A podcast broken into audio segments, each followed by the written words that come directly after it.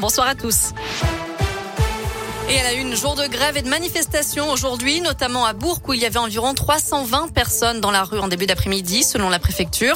C'est à l'appel de plusieurs syndicats pour dénoncer la hausse du coût de la vie, des prix de l'énergie, défendre aussi les emplois et surtout réclamer des hausses de salaire pour tous. Pour Laurent Obolo, représentant régional CGT cheminot, la question du pouvoir d'achat doit être au cœur de la campagne présidentielle qui arrive. Je pense que le pouvoir d'achat, plus que tout autre sujet euh, comme euh, la sécurité, euh, comme l'immigration, c'est le pouvoir d'achat, c'est ça doit être le sujet essentiel de la campagne présidentielle, parce qu'à travers le salaire, il y a aussi le financement de la protection euh, sociale via les cotisations sociales. Donc quand on augmente les salaires, eh ben, euh, on augmente par définition proportionnellement les rentrées euh, pour la sécurité sociale, pour la branche maladie, la branche retraite, etc. etc.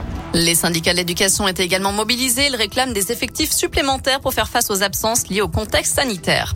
Il serait à l'origine de 62 000 faux passes sanitaires partout en France. 13 personnes ont été interpellées mardi et mercredi dans les régions lyonnaises et parisiennes.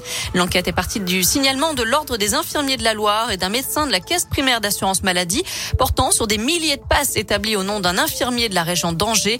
Ce dernier a déclaré n'avoir jamais effectué de vaccination anti-Covid. Un chiffre à retenir, 33%, c'est la hausse des violences sexuelles l'an dernier, d'après les chiffres publiés par le ministère de l'Intérieur.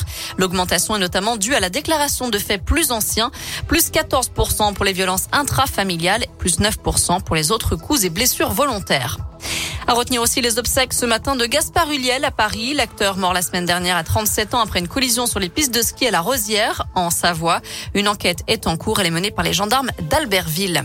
Enfin, en rugby, l'USB ne jouera pas demain contre Aurillac. Le club bressan est touché par 4 cas de Covid. Ajoutez à ça deux blessés. L'effectif n'est donc pas assez pour fournir, euh, pas assez fourni pour jouer. Le match se tiendra jeudi prochain.